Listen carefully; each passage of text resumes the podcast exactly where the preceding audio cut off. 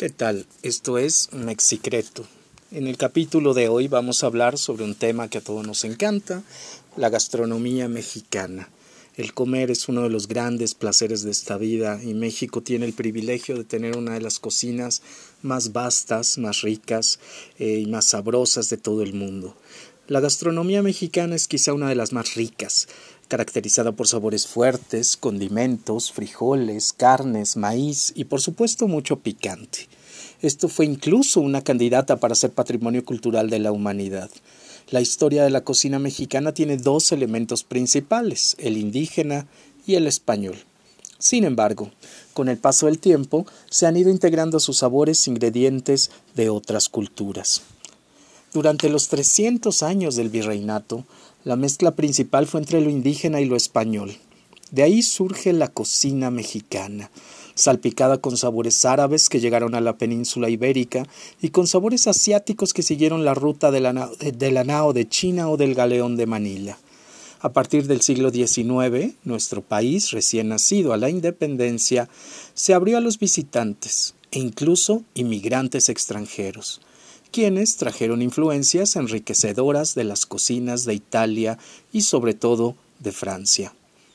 Hacia finales de esta centuria también se inicia la influencia estadounidense, a través de la adopción de numerosos hábitos que siguen arribando durante todo el siglo XX, con mayor auge en las áreas urbanas al correr las actuales postrimerías. Desde luego, hay dos periodos que destacan por su mayor incidencia, la intervención francesa, con el imperio de Maximiliano y el porfiriato, con sus ínfulas afrancesadas. Los modelos a seguir provenían de las principales naciones europeas.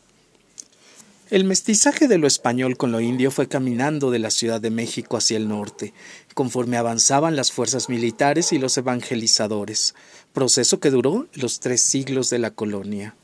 En las regiones donde había civilizaciones indígenas desarrolladas, como los aztecas, los zapotecas o los mayas, por ejemplo, el mestizaje fue más fructífero y rico que en las alejadas zonas del norte, donde predominaban naciones nómadas de indígenas cuya misma condición errante no era propicia para la mezcla fértil.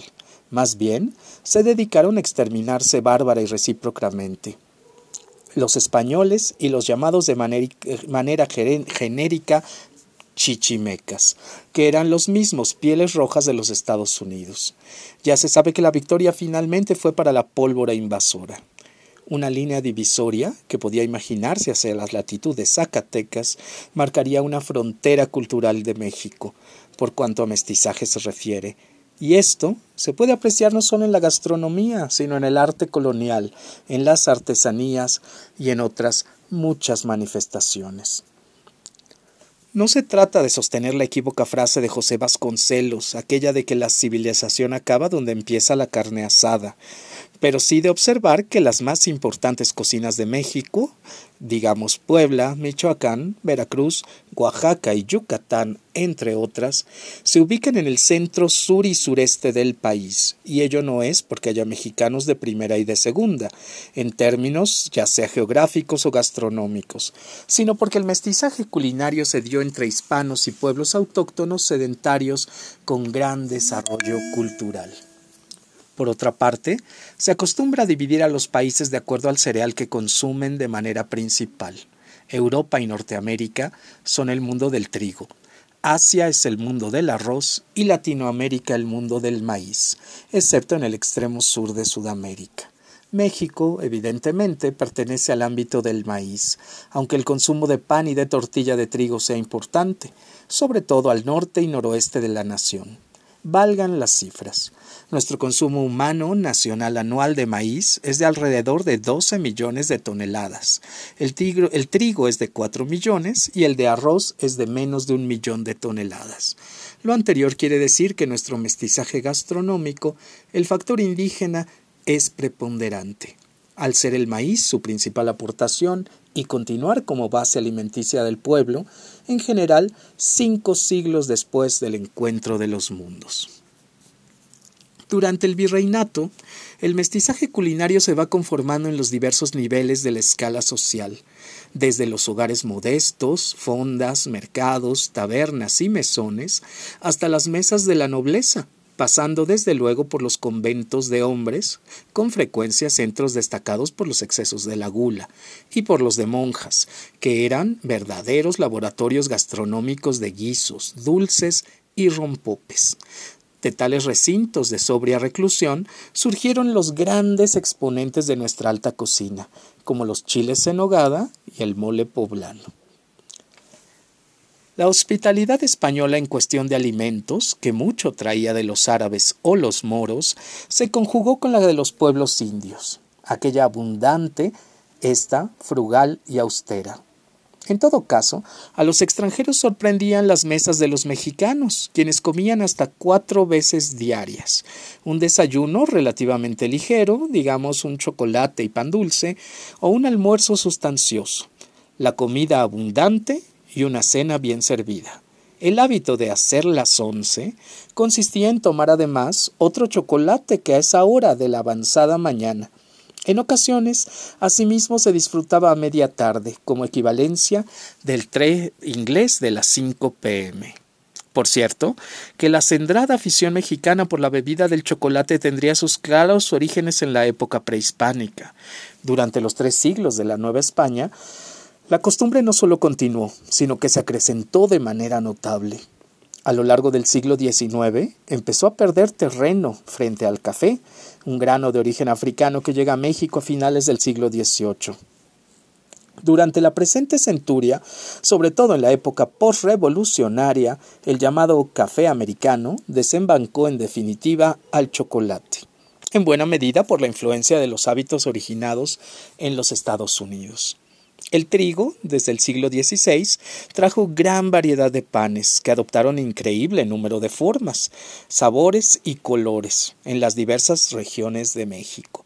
Asimismo, se arraigaron aquí los fideos, pasta de trigo que España llegó por el largo camino de China, que es su lugar de origen, a Italia, a donde los llevó Marco Polo guisos españoles tan difundidos como el puchero o la olla podrida, un nombre que no se nos antoja para nada, aquí sentaron sus reales, con la incorporación de verduras locales.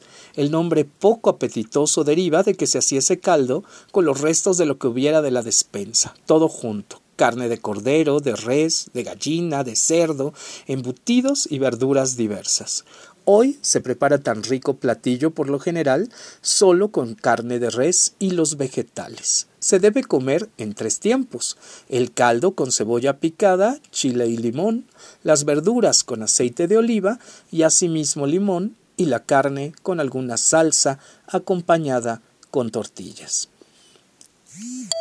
Del lejano oriente asiático provinieron no solo las especias, sino algunos frutos exóticos como el mango, en sus numerosas variedades, y el tamarindo, que aquí se desarrollaron como en su casa. Con respecto a las bebidas alcohólicas, el pulque prehispánico eh, de origen eh, se le agregaron de importación el aguardiente de caña, la cerveza y los vinos de uva, aunque estos en ocasiones eran del país, producidos aquí ilegalmente, contra las disposiciones monopólicas de España. Los licores destilados como el mezcal y el tequila se desarrollaron plenamente hasta el México independiente. En las ciudades del virreinato pululaban los vendedores ambulantes y muchos de ellos lo eran de comida. En sus pregones callejeros hacían mención de patos asados, chichicuilotes del lago de Texcoco, cabezas de borrego al horno, tamales y dulces, por citar solo algunos ejemplos. Y el siglo XIX, las viejas fondas dejaron paso a los restaurantes, que es un galicismo, y más tarde a los cafés. La Revolución Francesa de fines del siglo XVIII había marcado rutas políticas a las colonias españolas en América, que las llevarían a su independencia. De igual manera, se consideró de avanzada el modelo gastronómico de Francia y sus influencias se dejaron sentir. A mediados del siglo pasado, ya proliferaban en las ciudades mexicanas neverías, dulcerías, tíbolis y café cantantes de corte europeo no hispano. La franca explosión de los cafés se incrementó en México a raíz de la Revolución.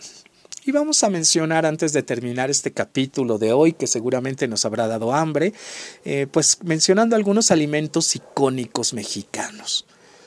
Algunas de las delicias que disfrutamos a diario eh, de nuestra deliciosa cocina mexicana tienen historias que se escapan debido a la inmediatez de nuestra rutina cotidiana, por lo que a veces olvidamos las memorias que hay detrás de ellas y solo nos dedicamos a comer como una actividad automática. Se dice que la comida de los pueblos está vinculada a su cultura, pero ¿conocemos las historias detrás de estas preparaciones? Aquí la historia de algunos platillos emblemáticos de México.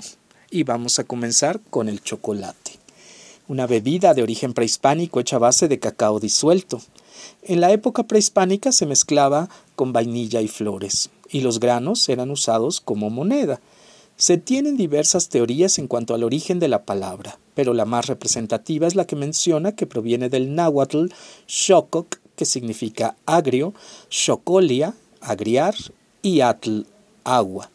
Los habitantes de la Nueva España lo consumían con gran agrado, y aunque en algún momento Bernardino Salazar, religioso franciscano, prohibió su consumo, el paladar de las personas superó al decreto.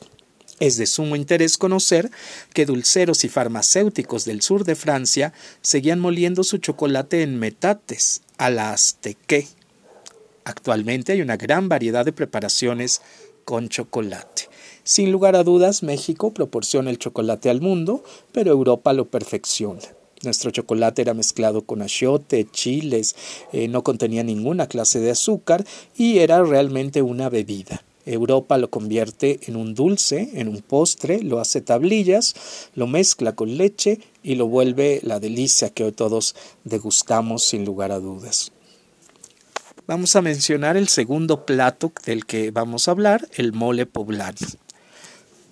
Del náhuatl moli, que significa salsa o guiso, eh, es este origen para llamar eh, este delicioso platillo que nos representa en el mundo entero.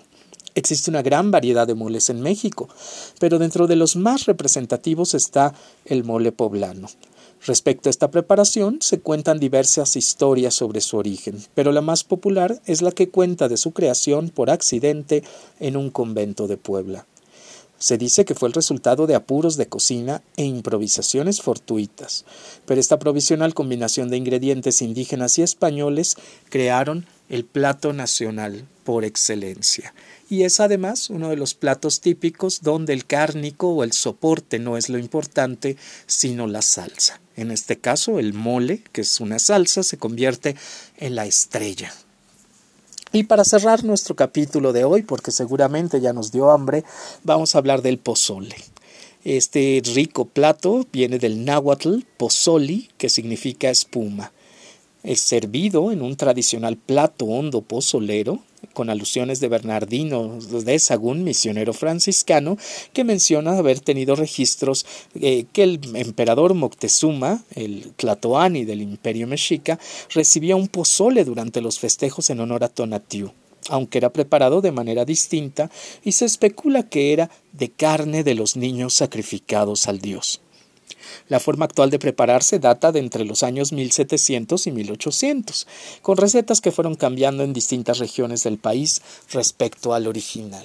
Hoy hay pozoles verdes, rojos, blancos, eh, pozoles con sardina y otras delicias más de las que ya no mencionaremos porque después de escuchar nuestro capítulo seguramente quedamos con hambre.